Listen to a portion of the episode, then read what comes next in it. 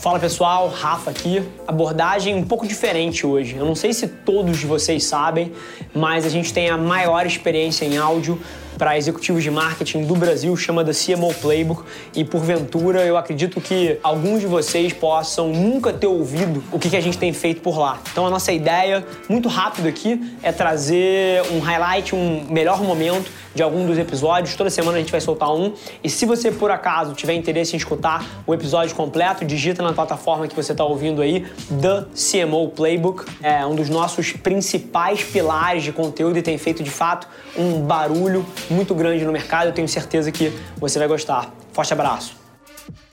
Eu aprendi uma coisa durante essa pandemia. E algumas dessas coisas eu acredito que vai ficar no nosso processo. Então, por exemplo, uma empresa que tem muitas marcas, ela tende a errar, na minha opinião, quando ela faz o orçamento, porque ela coloca as marcas em silos. E o orçamento acaba se tornando algo protegido por aquela marca e não necessariamente o que for melhor para a companhia. Para a companhia ou para o consumidor. Sim. Então, uma das coisas que a gente aprendeu é que a gente tem que ter um orçamento também muito mais híbrido e menos em silos, porque o silo acaba te fechando numa realidade que não necessariamente é melhor para a empresa.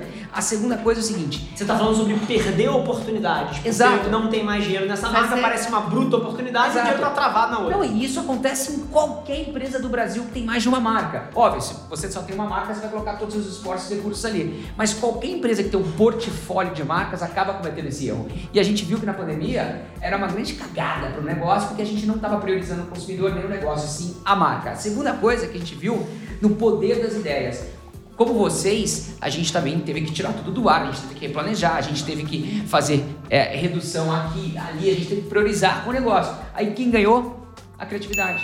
As melhores ideias. Quando você fala assim, olha, tá aqui um pote de dinheiro, eu vou dar dinheiro para quem tiver a melhor ideia. De repente começou a surgir ideias de tudo quanto é lado, de um monte de gente que a gente nem sabia que poderia ter uma ideia e aí a gente começou a traduzir essa ideia em realidade e os resultados melhoraram. Hoje, se você pegar o que a gente está fazendo com relação à criatividade, com relação à inovação, é, na minha opinião, infinitamente melhor do que o que a gente fazia seis meses atrás. Eu vou trazer um olhar diferente aí sobre esse ponto da colaboração, né? E de de repente não Adoro. sair. Se a gente quiser começar a discordar aqui, pô, o negócio fica muito melhor. Aí, tá vendo? O fogo no parquinho. O conceito é o mesmo, eu só acho que eu vou trazer uma outra abordagem. Eu acho que essa questão de não ter uma verba por marca, no nosso caso, a Nive é uma empresa de uma única marca, Correto. mas obviamente o budget é dividido entre as categorias. O que é desodorante, facial, corporal, que de certa forma competem entre si. Perfeito. Exato. Então acho que ter esse olhar de não ter essa coisa tão segmentada em marca, eu acho que a gente já foi. Agora o que a gente se desafiou e começou acho que no ano passado é a gente não ter uma verba específica para o marketing. Fudido. Então, ou seja, hoje... quem manda é o consumidor ou a consumidora, né? E aí, vou jogar uma bola curvada pra gente aqui, Fala. cara. Eu tenho certeza que o Ricardo vai querer drop the mic e eu queria pegar muita tua visão também.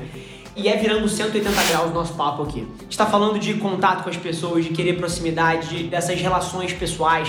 E, cara, você falando isso, a gente tá falando da estrutura organizacional, a gente tá falando do propósito de marca. E eu não consigo parar de pensar na marca Nivea. Por exemplo, você está falando de contato pessoal, relacionamento, e uma das coisas que eu mais acredito que vai pautar os próximos talvez 5, 10 anos da comunicação de marcas é a interface entre CPFs e CNPJs. Ou seja, Nivea é um CNPJ. Agora, a camada de celebridades e influenciadores que no mundo que a gente vive também viraram marcas são CPFs as pessoas têm um apreço muito grande pelo relacionamento com esses influenciadores. Cara, o, o engajamento de uma marca é 0,4%, de um influenciador é 5%. E aí a provocação aqui. Como é que tá a sua cabeça? E aí eu vou jogar essa pergunta pro Ricardo também, porque eu sei que ele fez isso com a Anitta e com o Skull Beach. Oi, gente! Ó, eu vim aqui contar pra vocês em primeira mão uma notícia incrível. A Beats me chamou, mas não foi pra ser garota propaganda não, tá? Foi pra ser uma coisa tipo assim, dona da zorra toda mesmo. Por exemplo, lançamento de produtos ou pegar produtos do teu portfólio que não estão sendo estrelas e atrelar o plano de mídia dele, a imagem de celebridades em modelos inovadores de, de receita e revenue share, etc. Isso já cruzou a sua cabeça, está sendo ventilado, porque é uma coisa... Você acredita nisso? Qual a tua opinião? Quando ela fala do propósito da marca da Nivea, cara, é quase que uma tradução do propósito de aproximar pessoas, etc., com a ideia da marca. Você, por exemplo, pegaria uma grande influenciadora do TikTok e daria para ela um percentual de um produto da Nivea? Você tá lançando? A gente já pesquisou isso, inclusive. Assim, a gente tem um programa de influenciador bem forte. Porque obviamente tem muitas mulheres que estão muito conectadas ao universo da beleza. Então é. a gente usa muito influenciador hoje, em todas as nossas categorias. A gente já tentou e pesquisou fazer desenvolvimento de produto com uma influenciadora específica. Brilhante. Testamos a ideia e não foi bem. Por quê? Não foi bem, pelo menos na pesquisa, no momento que aconteceu há uns meses atrás, porque as pessoas, pelo menos as pesquisadas, entenderam que a marca Nivea não precisava ter um segundo nome. Uhum.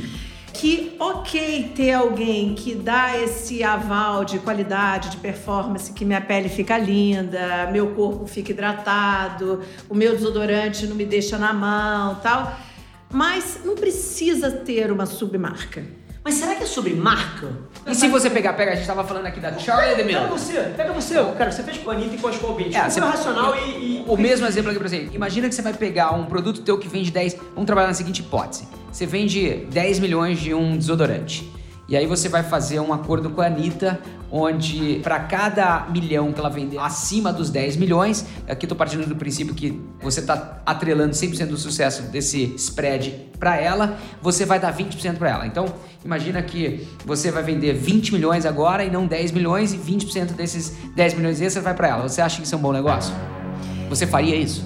Assim, para uma empresa que só tem uma marca e trabalha várias categorias, eu acho essa estratégia perigosa. Tá. Porque, primeiro, assim, a gente tem muito cuidado com as pessoas, celebridades ou não, que a gente escolhe para ser os nossos embaixadores. Porque, uhum. na verdade, gente, a gente. A grande preocupação que a gente tem é que essa, seja lá se é celebridade, influenciadora, micro ou macro, ela tem que representar os valores da nossa marca. Uhum. Então, assim, essa escolha, claro. ela é muito importante. Ela é tudo, na verdade. Ela é né? é super. É, é, é, é assim, é, é começa com isso. Se tiver, a gente vai para as outras métricas. Mas se a gente achar que essa associação não está tão óbvia, ela não é clara ou garantida Sim. no que é possível garantir, porque estamos falando de seres humanos, Sim. a gente nem começa o papo. Mas eu acho que na Nivea especificamente, como é uma única marca que abraça várias categorias, eu acho arriscado demais, porque essa celebridade ou influenciadora, ela pode ser, ter uma influência para uma categoria. Entendi. Mas talvez ela não seja exatamente a melhor pessoa para traduzir. Então deixa eu te fazer uma pergunta. Outra. Tua opinião agora é como. E, só mais, para quem não sabe, eu provoquei essa pergunta porque o Ricardo ele fez talvez o primeiro grande deal da história do Brasil nesse modelo quando ele trouxe a Anitta como sócia da Skull Beats e, e como diretora de inovação da Ambev também. Então, por isso que eu provoquei esse tema. Bom, gente, super feliz que você ouviu esse trecho do The CMO Playbook. E se você quiser ouvir o episódio na íntegra, é só você digitar no seu player, como eu falei, The CMO Playbook. Vai ser um prazer te receber lá na outra plataforma. Não esquece de se inscrever. Sai episódio novo toda segunda-feira, trazendo um grande nome desse mercado para bater um papo comigo. E, sinceramente, independente de você trabalhar especificamente com marketing ou publicidade, eu tenho certeza que tem capacidade de agregar valor para qualquer executivo. Te espero lá. Um abraço.